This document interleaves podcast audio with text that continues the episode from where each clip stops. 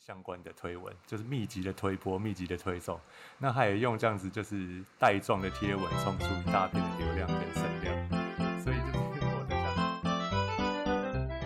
欢迎收听鬼刚的 Work with Us。你今天也远端工作吗？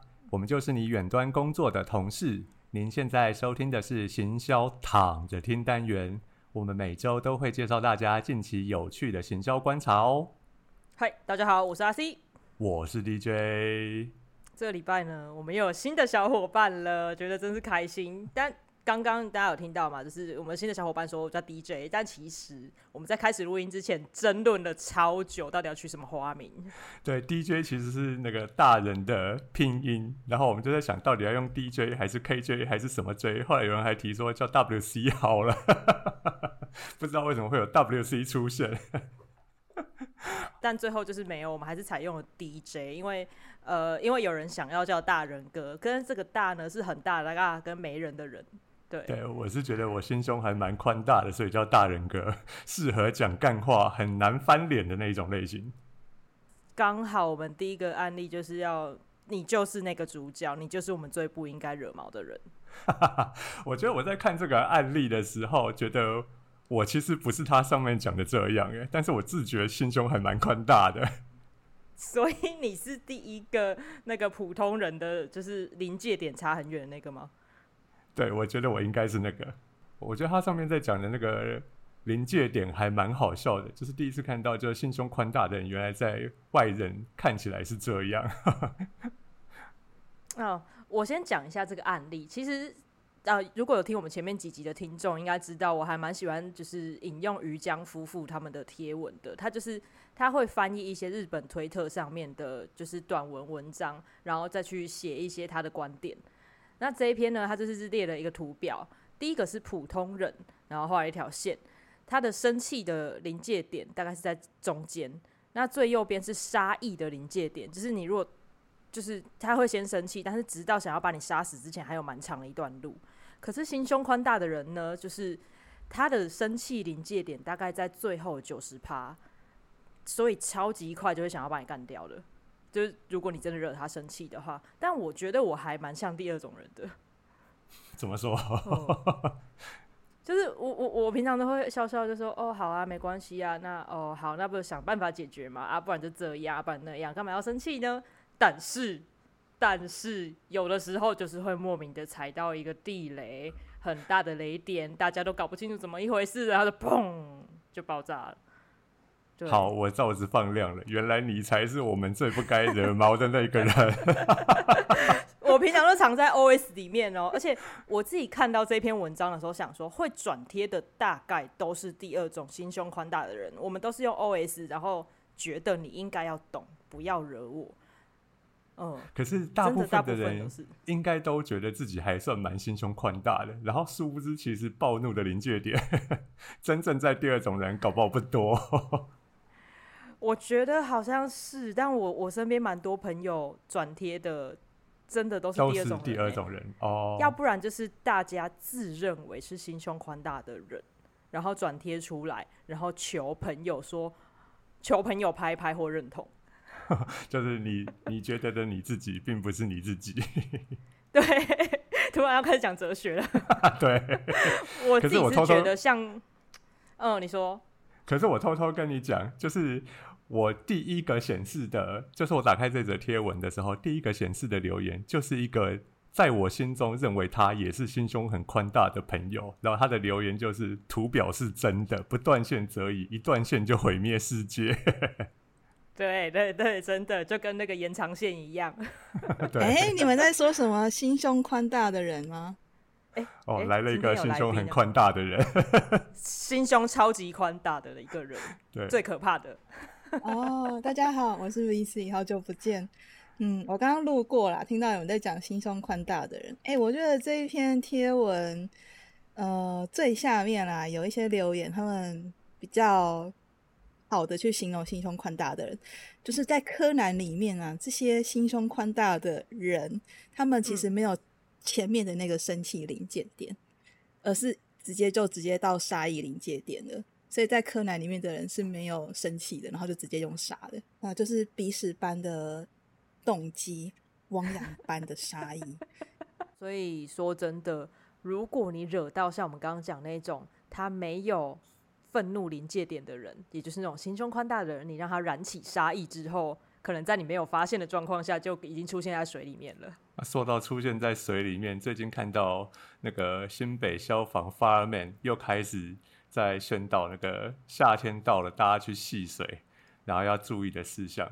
那我觉得就是哦，对，这种东西，它其实每一年都在宣导，可是你可以发现，就是我们的公部门社群，其实这两三年来都还蛮活跃的，然后用的方式也比较不同。那我今天特别把它列出来，是我觉得就是公部门用的这些方式啊，会让人比较想要在他的政令宣导上面留下来，多停留看一眼。真的，对，尤其是他的那个图梗的画风，就是会让人就是滑滑很滑 FB 滑滑滑滑滑，然后突然看到有漫画类型的，然后你就会停下来看一下他到底在宣导什么内容。那我觉得这种东西就是嗯，大家都懂的东西，可是站在公部门，因为我因为我们就是比方说在家工作也会接一些公部门的专案之类的，就是也有机会接到那你就会错发现说，他每一年其实在宣导的东西差不多，就是什么时候该做什么事。你其实都要重复做那些主题，对不对？嗯，但每次都要想新对，梗。每一年都要有新的东西出来，可是每一年的主题都是一样的，所以这就是就是公部门社群小编厉害的地方，对啊。要与时俱进哎，对。然后我觉得你觉得这一篇超赞哦。这个人，这个溺水的人，应该是刚刚被心胸宽大的人丢下去的吧？我想可能是被踹下去的。嗯，然后它上面不是给很多范例吗？就是你要么要跳下去救他，啊或者是你就是很恶搞，单纯跟他击掌，你要跟他嗨或者。是拍照打卡上传，然后这些东西下面呢、一般公部门的我们的反应可能是就是看过就看过了，但是其实你会发现在 FB 上面的社群啊，还是有蛮多的那种社群的互动会自动留在上面，所以我觉得像他这样子很不像 call to action 的 call to action，下面就有很不像回应的回应。比方说他在问说我们该怎么做，其实大家都知道该怎么做，就是赶快打一一九。可是下面的回复留言就会看到一些嗯，就是把他给的其他选项 A B C D E，包含什么击掌啊、打卡啊，然后跳下去救他，排列组合变成一个完整的答案，哎、排列组合这个很强哎、然后就其实前面的全部都是错误的这样子。对啊，而且你知道，我刚我其实看到有一个小编回复的留言，就是一个绝对是错误的答案，然后小编就回他说：“那我看这辈子当不成朋友的话，就只好下辈子了。如果你那样做的话，刚好可以延续到下个月农历七月的梗去，是不是？真的。然后也顺便连接到我们下一个案例，跟上礼拜其实我们讲了两个礼拜的案例，因为直到现在大家还在跟这个梗。哦，热度都还是很高。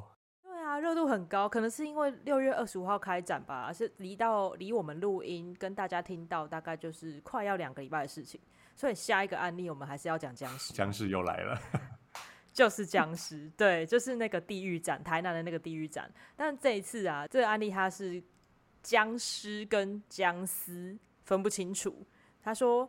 呃，他是放心出蔬果网，他说你不用跑去台南看僵尸，放心出就有可以吃的僵尸。僵尸炒大肠的僵尸，对，就是那个，就是那个僵尸。三个小编两手分别拿了一把，拿了一包僵尸，然后在脸上贴着一个就是便利贴的那个符咒，上面写僵尸，吃的僵很尸，有梗，僵尸僵尸傻傻分不清楚。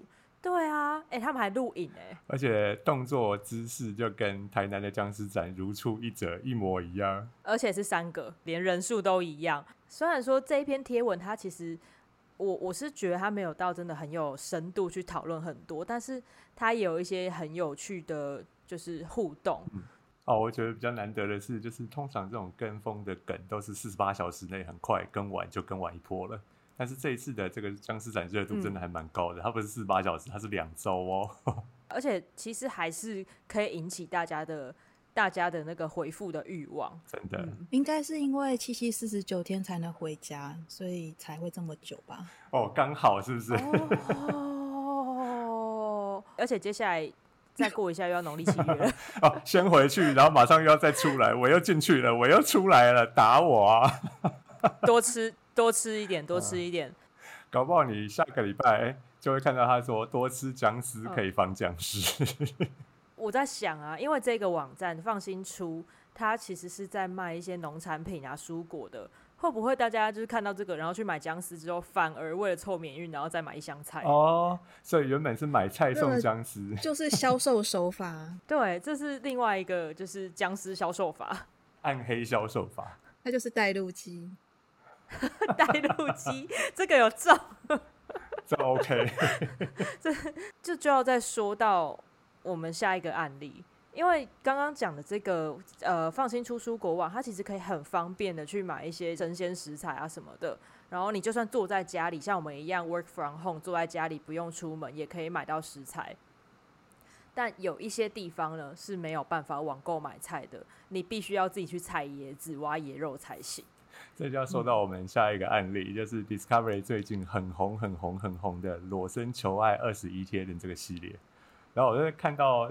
他这样子操作一整波啊，其实你可以，你如果现在进 Discovery 的呃 FB 粉丝团的话，你就会发现他最近一直在重复贴裸身求爱二十一贴相关的推文，就是密集的推波、密集的推送。那他也用这样子就是带状的贴文冲出一大片的流量跟声量。所以就是我在下面看的时候，就是说有人说笑死，Discovery 也走到找到流量密码。哎，我觉得这个很厉害，因为我其实之前都没有看这个节目，只是知道而已。但是像像刚刚那个 刚刚大人跟分享的那个那个网址啊，大家也会在我们的 show note 下面看到，它是 Discovery PO 的一小段，大概八分半左右的影片，我会完全忍不住想把它看完。而且这种东西。你看完八分钟之后，你就会想说去看它完整的影集，然后就会一集一集看下去。那我觉得它比较有趣的操作是，它裸身求爱二十一天，其实前面有一个系列叫做原始求生二十一天。那裸身求爱二十一天其实是原始求生二十一天的番外番外篇，就是一个短的番外篇，是番外篇哦。对对对对对，所以等于是延续着接下来，然后就是又有就是开一波车的那种感觉。原来如此，哎，可是这个看的时候，因为在台湾好像都会打马赛克。对，嗯，难道国外不会打马赛克吗？哪边可以看？我我不知道，下面很多人在求无码版。我想说，无码版应该就不能够周六晚间十点就是播出了，黄金时段。如果要看到国外版的。看看我们是不是有机会可以接到最近也是很红的那个 Surf VPN、Surfshark VPN，我们就可以来看看能不能看到国外版的，连到国外去看。然后我我觉得还有一个很有趣的留言，就是因为我们刚刚讲这个裸身求爱二十一天，它其实是 Discovery 上面的节目，嗯，对。可是 Discovery 就是它跟 TLC 就是旅游生活频道，应该是就是有一点关系吧，同样公司之类的。然后就有一个留言说，可以让 TLC 跟 Discovery 团结起来的东西，一定非常的吓人，就像这个东西一样，像这个裸身求爱一样。对，他的影片整个就是制作的很有特别的风格。你说很吓人吗？还是很诱人？应该都有吧。OK，fine。但是呢，这个就是。它是公司或者是一个就是很大的制作制作公司啊，或是频道，他花了很多的呃预算去做去做出了系列节目。但现在有很多的 YouTuber，或者是有很多人开始要成为 YouTuber，那都是在拍影片嘛。建立风格是非常非常重要的一件事情。如果你想要成为 YouTuber，或者是你正在这条路上的话。你到底要怎么样建立自己的风格，让大家看到影片的时候就知道是你，而且想要继续看下去呢？这就是下一个案例。嗯，YouTube 风格建立。对这个案例呢，其实它不算是真的案例，而是一篇贴文，是超认真少年他的制作人，他叫做 Gloria 写的一篇写的一篇脸书贴文，然后他是在讲。呃，你想要成为 YouTuber 的话，要怎么样建立自己在拍摄影片的风格，或者是让你的品牌让大家呃记住？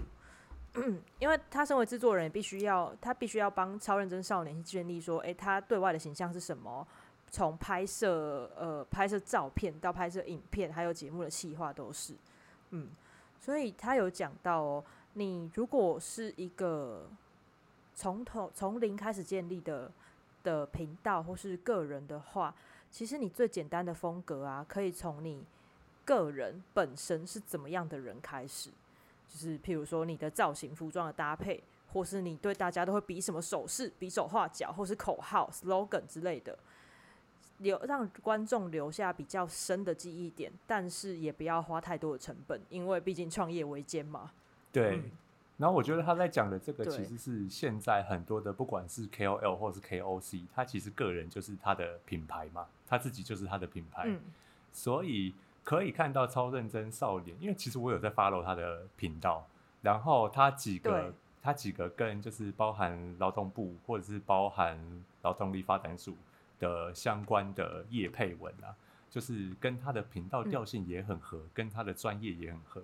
那你其实可以看到，就是我们很嗯，我觉得我觉得 Gloria 很很真的是不藏私这一篇不藏私，因为我们很少看到从制作人嗯出发的这种如何建立这个频道符合他个人的风格，然后来建立适合的合作方式。那你其实看到现在线上在接业配的 YouTuber 其实蛮多的，然后插入广告或是插入业配的方式也蛮多的。那如果是单打独斗的 YouTuber，、啊他很多都是从 Vlog 开始拍起的，所以它不像是超认真少年的频道这样这么细部的分工。那我们最近可以看到很多 YouTuber 慢慢的是走向这种，就是跟传统电视制作一样，节目制作的这种比较细部的分工。那我觉得就是这一篇是让我觉得就是可以一窥说，在 YouTube 在 YouTube 这个产业里面，它的制作人实际上面嗯，要 focus 在哪一部分？我觉得这这一点非常棒，有学习到。真的，我们嗯可以请他来帮我们打造我们频道的个人品牌吗？譬如说每个人要怎么样躺之类的。要不要先问一下他的经纪人叶配价码多贵？他他有开课，他有开课，或许是可以的哦。哦，请教我们怎么躺。对，如何躺着躺着行销？我觉得我们想学会。有点，对我觉得我们有一点不太躺了，好像渐渐站起来，好像不知道为什么。不够躺。哦，我觉得我们现在有一点超认真了。要要调整一下快。跳起来了，真的不行，嗯真的嗯，不行。对。不过这一篇呢、因为我们其实用用口语这样讲，大家应该会还是用看，就是阅读他的整篇文章会更有更有收获，更能够理解他在说什么。但真的是含金量蛮高的一篇文章，对于想要呃建立个人品牌，不管是不是 You YouTube 频道，甚至像我们这样录 Podcast，或是你想要建立社群平台、社群账号、个人品牌，我觉得都还蛮适合看这一点的，因为就是个人风格跟辨识度这件事情，我觉得它其实是有一个同样的逻辑在。说到风格强烈啊，就是我们就来看下一个风格真的超级强烈的案例。最近大家应该都很熟，就是我觉得台湾肯德基，就是台湾的肯德基，这这半年来他们的行销团队做了很多大型的企划，像之前被被那个 Food Panda 爆料要开蛋挞蛋挞店，然后到现在又出了一个 新的新的泰新的那个泰式柠檬脆鸡口味。那我觉得这一波真的是蛮好笑的，就是你一看到的时候就会会心一笑，因为他们找了 low cost low cost cosplayer 这个很很知名的网红 KOL，然后而且他在呃正式的行销之前就先发了一个预告夏季新品，然后是用就是那个 emoji 的颜文字对对对，然后再让你猜这到底是什么东西。然后我我也特别去看他这个 emoji 的内容，就是他贴文的内容，连优惠券代码都先给你，所以就是让你先 准备好了要买他家的东西。这一点操作我觉得非常强，所以就是 他们今年的的行销的记忆点、辨识度都很够。那我觉得，我觉得看到看到那个 low cos cosplayer cos- cosplay 的那个照片啊，第一个感想就是饿了，嗯为什么要让我晚上看这种东西？等一下你会饿吗？看到那个会饿吗？会还是会饿的，因为这个真的蛮像的。他，我觉得他，我觉得他之前都是乍看好像很像，实际看很不像。但他这一次有一点点，嗯就是乍看很像，实际看还是有点像的感觉，也有一点点就是跳脱以往的那种风格。他其实就是我们一个很好的学习目标、欸，它不就是完美的躺着行销吗？对，呃，对，因为他这次是是用毯子把自己裹住，然后躺在那边变成一只鸡翅。真的是躺着行销。嗯，那个毯子啊，我第一眼还以为它是超巨型的烤豆皮耶。看起来是有点像，然后我就就是觉得很奇怪，为什么上面有花花绿绿的东西？他连那个香料都有放在上面。哦但我觉得这一波操作让我最厉，让我最服气的是，他这个跨海操作的跨海行销的神操作，他居然找泰国网红，然后来卖泰国也吃不到的泰式口味，卖给台湾人，这真的是让人服了。神操作，真的啊，你有吃过吗？他开开放了吗？夏季新品哦，六月二十八正式揭晓，所以、哦、可以哦，可以以买咯喽。好中标了。呃，是说我们现在也没有那个 coupon 可以给大家了，就麻烦肯德基来夜配我们一下了。好，又又是付费解锁，是我觉得，我觉得可以，这很可以，这是觉得可以哦。对自己都被推到。一集都要向宇宙许愿。对啊，哎、不过他是裹着毯子在 cosplay 嘛？我觉得呢，这个躺着 cosplay 的点子可以延伸到下一个案例，因为下一个案例是一个非常非常适合躺着听的案例，最好最好开着冷气，然后躺着听这样子。有这么下懒就对了。是 来自 f o o Panda，必须啊，拜托，这个就是懒才会使用的，就是懒的呃懒的举例嘛。懒到它的标题，就叫做“你？有多懒”，对，懒到人神共愤。这个懒呢，它分了等级一到等级五，然后问你说：“你已经懒入膏肓了吗？”这一篇是那个熊猫的贴文，然后它是一个你有多懒的等级表。第一，它把它分成五个等级，第一个等级是对太壳的虾子过敏，挂号去壳的不会。嗯，好有同感。哎、你们都是这样吗？我是那个喜欢剥虾的人呢。你不觉得播完之后手油油的？我也剥虾，但是我更喜欢吃虾。大家都是这样吧？我希望可以找一个很喜欢剥虾的，然后不找一喜欢个吗吃的。对，有，你已经找到了，那个人叫福 Panda，这就是他这一片的目的。对对他会帮我播，是不是？对，呃，你可以在那个什么，就是备注那边写一下，然后看要不要付个小费。你是说请外送员帮我播吗？对对对对对，我马上被 PO 上爆料公社，完全会。遇到一嗯个公主病的。就如果呃，在那你可以选择叫另外一个叫拉拉拉拉，我觉得它更克制化，嗯，而且还很好付小费。对，拉拉你什么都可以满还有足你。一个，还有一个是楼下就是饮料店，但你还是叫了外送。嗯，我觉得这个还蛮常见的。我觉得后面的有一些都蛮常见的，包含那个它有一个 level 五，只喝得到只喝珍珠奶茶的奶茶，因为懒得搅珍珠。哎、等一下，这个对我来说是新世界，真的很常见吗？有时候会吧真的很，常见吗因？为现在不是很多那个珍珠奶茶，它里面提供的珍珠都已经超过半杯了，然后就是你奶茶喝完了，里面还有很多珍珠，然后其实不是啊，等一下，珍珠比较便宜吗？啊，是这样吗？有吗？应该没有没有。就就我看到这个的时候，我超级，我看到这个超级震惊的，就是你说嚼珍珠很麻烦，那你为什么不要点黑糖奶鲜奶茶就好了呢？把珍珠，呃，你吸到珍珠的时候要吐掉，然后还要把珍珠拿去丢掉，不是更麻烦吗？可能就不要吸珍珠上来。想点，对 对啊，你可以瞧一下你吸管的位置，不要吸上来。对，不要吸上来。好麻烦哦。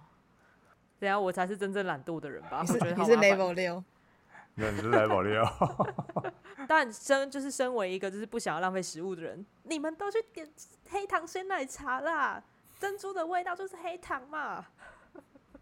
你也是知道哎、记住了。不过我觉得这一篇就是他虽然只提供了大概五五个范例，因为它是 level one 到 level five 嘛，但我觉得小编的他写文案跟作图，还有想那个案例的那个精妙之处抓的很好。嗯，因为我到最后一个真的感受到人神共愤。我看到最后一个珍珠奶茶的珍珠的时候，想到的其实是很烂的、很烂梗的一句话，叫做“不哭不哭，眼泪是珍珠” 所以你也许可以不用点珍珠，往里面加两滴眼泪，就会有同样的味道。哎、大人哥，这个文案不给过，你去下，你去上一下下面那个课。好对不给过，不给过，不给过。我我跟你，我跟你讲，下一个案例的课，你必须就算是在胡说八道，也要让人听起来觉得很有道理，所以不给过。好，我觉得大野狼老师的这一篇文案教学厉害的地方，就是他感觉是在胡说八道，可是听起来却又好像很有道理。也就是说，他每一点，对他每一点都跟你讲，就是好像是在讲干话，但是他底下、啊、给你的范例，他给你的 sample 又好让你看到，觉得好像真的是你会在产品或者是海报上面看到文案的内容，然后就是你是不是偷偷想到谁了？我想到我们的开山始祖那个饮冰式茶几，它上面甚至会有那种饮冰式文体，然后每一年都开放甄选这样子。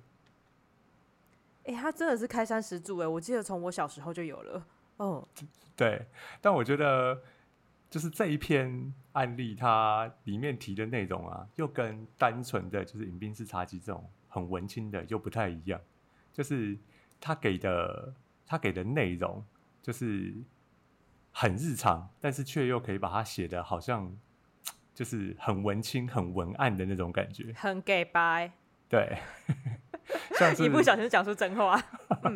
对，像是出外觅食，出外觅食却想就是写的好像跟自己毫不相干。出外觅食应该是大家都很习惯，然后很日常的一件事情。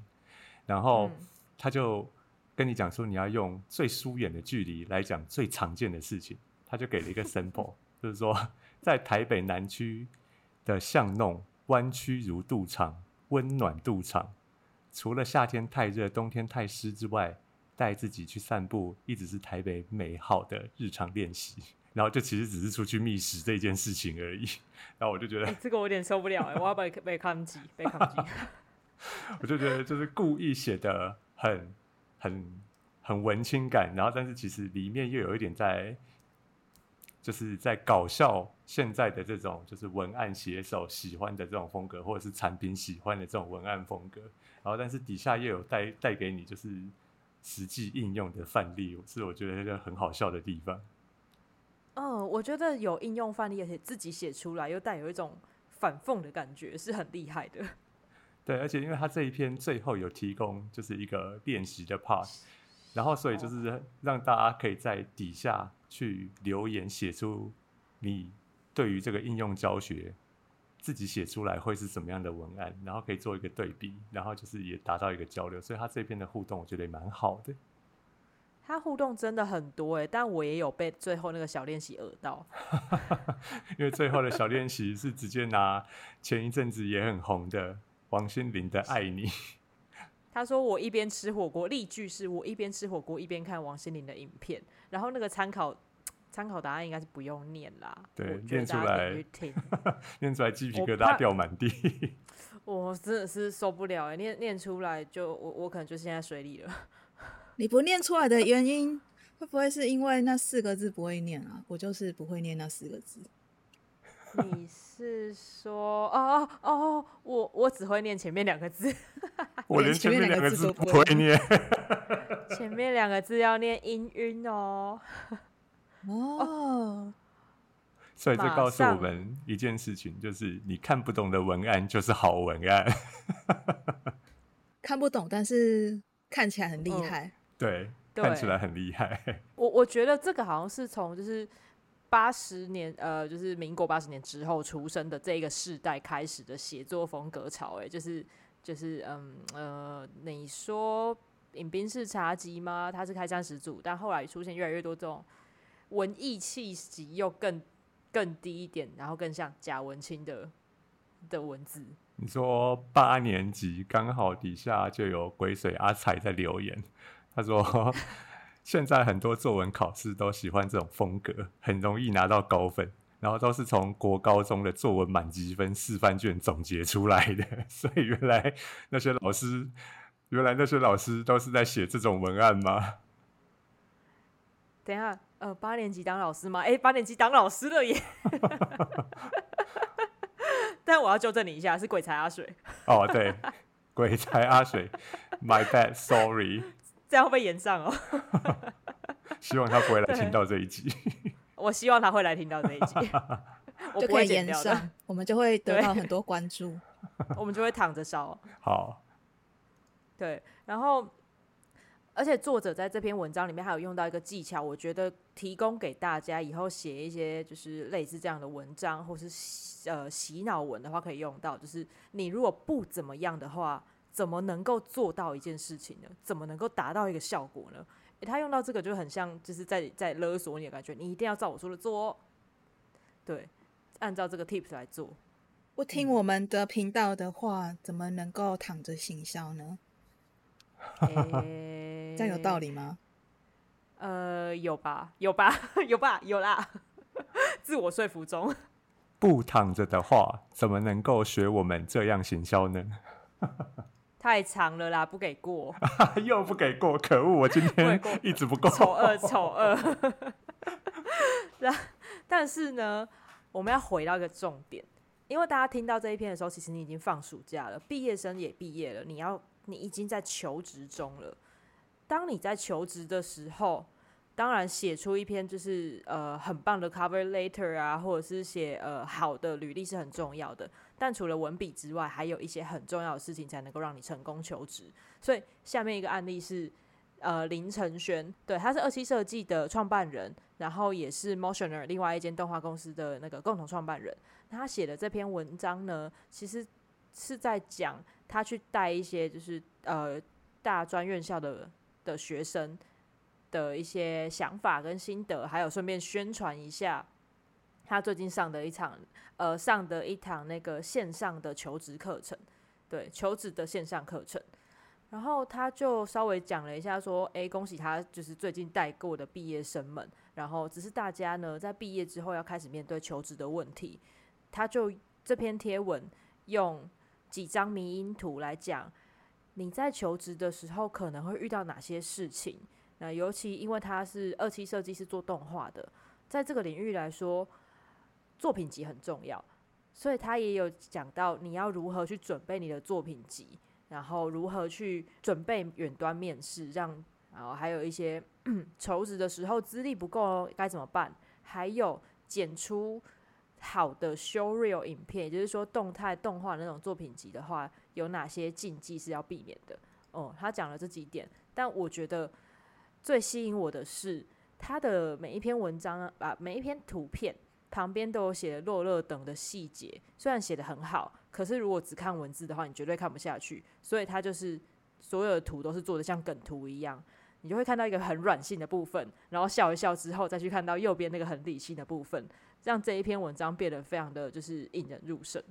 哦，对，而且我觉得就是虽然看起来都是迷因图，然后但是他这一篇真的是就是我觉得是我心目中理想的社群行销的贴文，就是要这样子。哦对。那就是它其实内容写的很认真哦，而且写的很长，写的很详细，巨细靡遗的分享。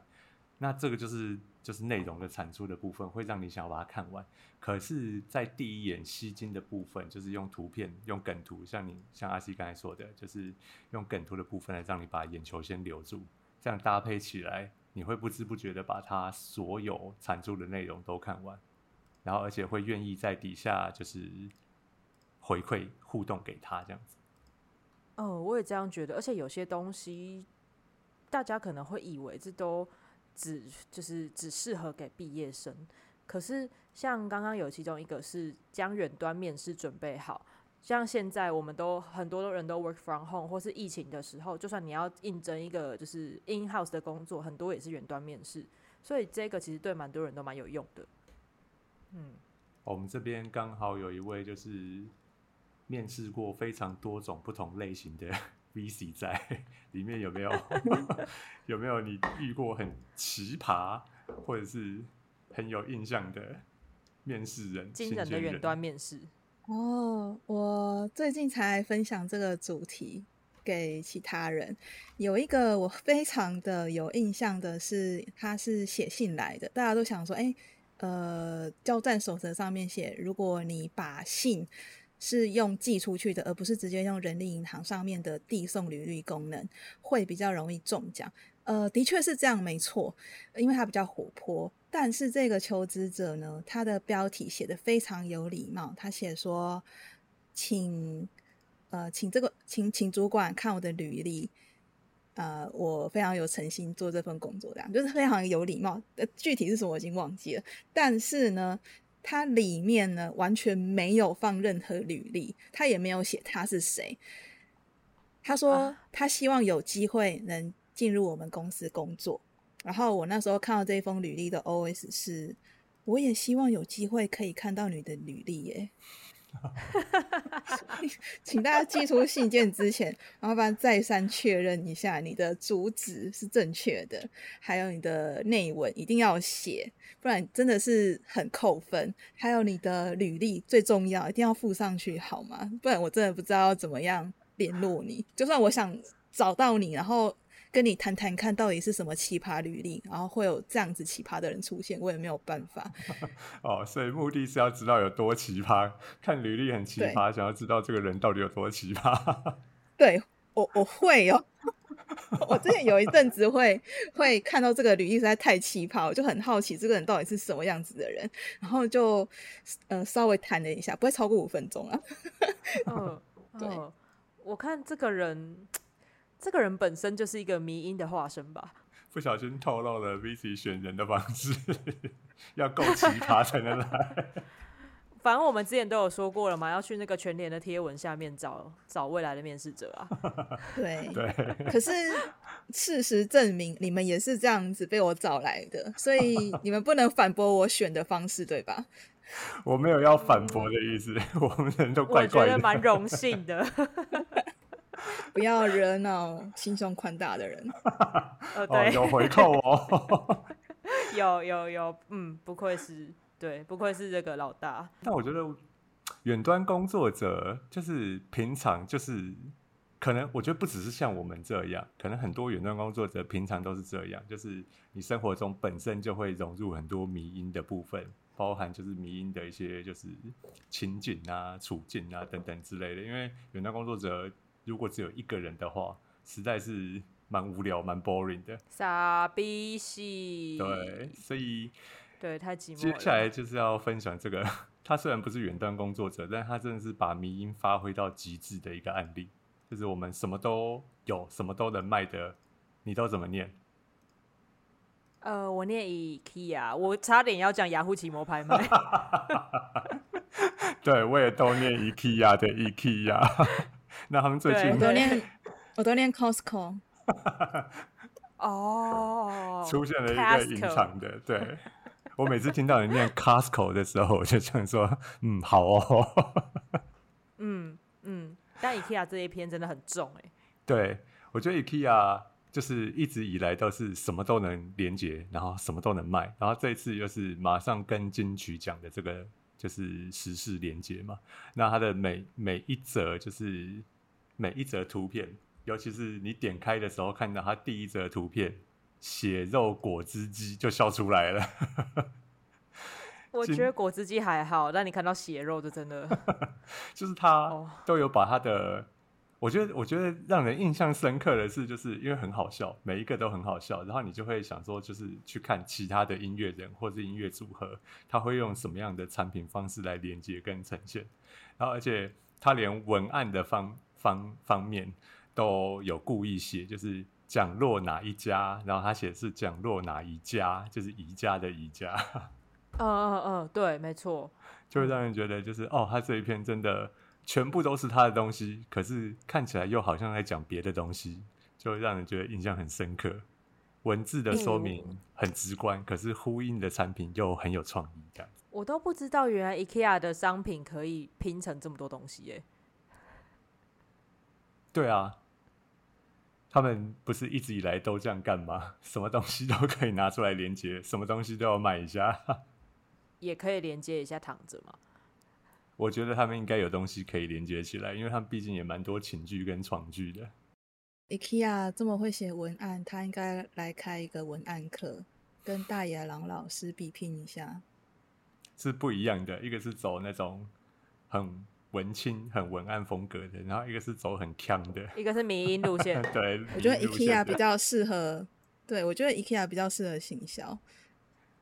尤其是在社群上面的行销，我觉得他们因为社群讲究的就是互动嘛。那我觉得这一篇很厉害的地方就是，它除了你对 IKEA 或者是 IKEA 的这种风格很熟之外，它也可以去接触到金曲奖或者是不同的呃音乐人的粉丝，然后会在底下做留言跟互动，所以它等于是一鱼多吃，所以就是这样子的操作，当然就是每一篇都会很有声量，然后会被大量的分享。而且就就像你刚刚讲的，还有艺人或者是乐团，他们自己来出现互动。所以我原本在想啊，诶，如果因为他这一篇是在金曲奖的前诶前两天发的吧，七月一号发的，所以我在想，诶，那这样预言如果不准的话，呃，会不会影响到他的号召力或者回应呢？结果发现下面很多的粉丝，有一些是在金曲奖前发的，就说。就就其实已经有蛮多的人来来讲说，诶，我预期谁会中啊之类的，或者是直接自己拼拼一张图，用 IKEA 那个商品来拼一张图，然后回贴文。但等到后来金曲奖公布之后，大概又多了两倍左右的留言吧。然后我就觉得，嗯，其实好像不管留言准不准，这一篇都非常的有号召力，诶。对，而且如果准的话，后面还可以再收再收割一波，大家会回来留神预言、神串真留名。的。对。然后后来还有一只恐龙，然后就是那个恐龙的皮那个乐团，他自己 PO 了一张把那个 IKEA 的恐龙放在他们那个金曲奖奖杯旁边的的那个短影片。然后我觉得他后面就是没有放上去的，在留言的，就是补上去这一招也蛮厉害的。因为其实熊仔后来的确有得奖，所以他就是再把它制作一则，然后贴在留言里面，然后一样可以引起号召，一样可以引起互动，就是可以继续回收社群上面的声量，这样子。这一点也是哦在做就是社群贴文的时候很值得学习的地方。嗯嗯嗯嗯，真的。诶，其实我们好像默默的讲完了十篇贴文，啊，但是我们？最后对最后有一篇贴文是要让已经就是星期四晚上已经觉得很累的大家，就是稍微补一下血。所以呢，最后一篇可以躺着好好的躺着听，躺完就关掉关掉手机，关掉电脑，然后睡觉。这一篇是财神关于财神爷的一篇贴文。现在财神长什么样子呢？现在财神不好当，要先重训练肌肉。要先重训啊！对，接下来这个就是肌肉筋肉财神，我觉得超可以，我超级想要去请一尊回家的。如果是这种财神，我也想要请一尊回家，感觉不但可以当财神，也可以当门神来用。我觉得可以，因为我我是觉得我们的那个就是你知道用意可能不太一样，但是 但是我觉得嗯这个可以，虽然我有点想许愿，可以用真人版财神吗？真人版比较贵哦。真人版可能有点太贵。我们刚刚录音前还在讨论，诶，那是不是馆长可以自己去，就是去开模这样子？但我觉得馆长我不行，我没有办法。太重不行可以是不是？你们可以找刚刚那个 Discovery 柔爱求生二十一天的男主角去演一下，不过好像要先练一下肌肉，就是对他，他他他还没有到那么壮，他是一般一般壮。财神摆在家里面，还要帮他打码，是不是？诶诶，这个叫打码吗？嗯，晚上的时候就直接无码了。就早上有小孩在的时候，可能要打一下。我们会不会遭天谴啊？好天谴。对啊，我觉得这个财神这个模型，它看起来好像是在小红书上面的一篇那个，就是有点像迷迷英文啦。但我觉得这个商品如果做出来，健身房老板可以团购。对，我觉得很适合，尤其是当你一进去健身房的时候，看到的不是什么招财猫，看到是文财神，然后而且这文财神还比你壮，就督促你今天一定要好好的练，不要偷懒。真的，对啊，嗯，希望有人去开发一下这个，要不然我就只好自己自己捏模型，然后来翻模了。好，等你出，等你出了，我来我来那个集资预购。哦，真的吗？好好好，那我现在马上去，马上去规划一下我们那个就是日程。好，觉得可以点。我等下，我等下先上那个网拍去找一下有没有人已经出这个东西。然后下一集那个 link 放上来，我们就直接请那个听众一起来团购。哎，可以耶！我们的抖内就直接有一个选项，我要买财神。可以哦，可以哦，好像不错。挖了新坑，哦，我们不是要躺着吗？为什么又跪着了？可以 可以躺着吗？刚刚谁提的点子，就谁负责全部，就帮他出货啊，客服。那我这下真的要躺着了。希望我们可以躺着收钱。我我我希望可以啊，至少去创业了。等下是越来越跪着了，不是这样吧？对，我们要回复躺着。好，对，好，那我们现在就该去躺着了，因为我们今天十一个案例已经跟大家分享完了。嗯。好那大家呢？如果对这一集的节目啊有任何的意见回馈，或者是希望可以让自家的案例登上我们的节目的话，也可以用 IG 来留言给，就是给龟刚诶，我们这边都会有专人回复大家的留言或者是私讯。那也欢迎在 Apple Podcast 或者是 First Story 上面，还有 Spotify 上面都可以给我们五星的评价哦。嗯，那呃，关于我们说的财神团购这件事情，大家先听听就好。先听听就好。如果很多人敲碗的话，我们考虑一下。对，如果很多人敲碗的话，我们就是说不定会就是嗯嗯，这个坑才会挖得下去。所以就呃，大家可以多揪几个朋友来，然后一起传讯息，洗我们的那个就是 IG 小盒子。那我们会考虑这件事情的。好。那今天的节目就到这里结束喽，请大家赶快礼拜四晚上早点睡，明天早点起床，早点下班，就可以去度过美好的周末了。那龟刚诶，行销躺着听就到这边喽，大家拜拜，拜拜。